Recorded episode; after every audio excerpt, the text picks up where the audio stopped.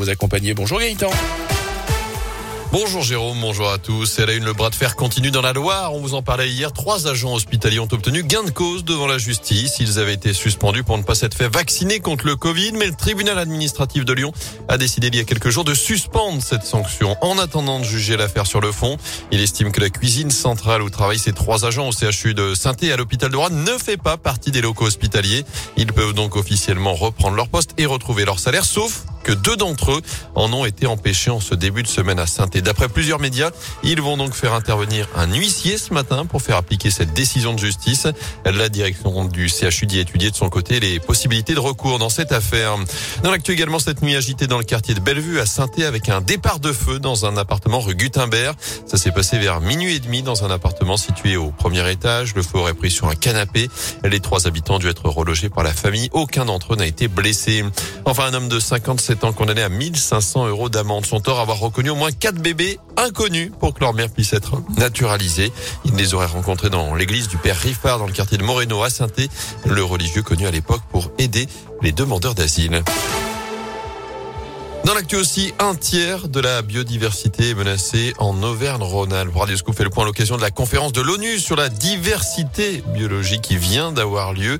Animaux, plantes ou champignons, il y a environ 30 000 espèces différentes dans la région. Et même si les opérations de protection et de réintroduction ont permis de remporter certaines victoires, une espèce sur trois reste menacée. Olivier Richard est chef du pôle politique de la nature à l'ADREA de la Direction régionale de l'environnement, de l'aménagement On a eu des grands succès plutôt sur des espèces qu'on a favorisées, soit simplement des espèces qu'on a arrêté de persécuter et qui sont revenues euh, du coup, qui ont reconquis euh, leur, euh, territoire naturellement. Donc par exemple, voilà le, le grand duc d'Europe, là, le, la loutre, le castor, les vautours.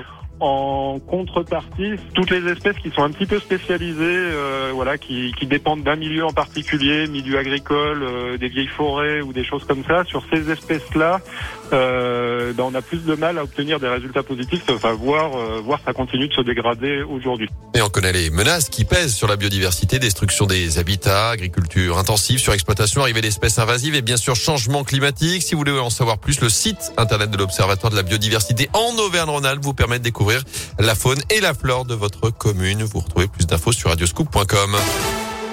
En foot, des incidents déplorables. La réaction de Gaël Perdriau après les débordements vendredi dernier à Geoffroy Guichard. Cinq jours donc après ce match à SS Angers. Deux jours après les sanctions prononcées.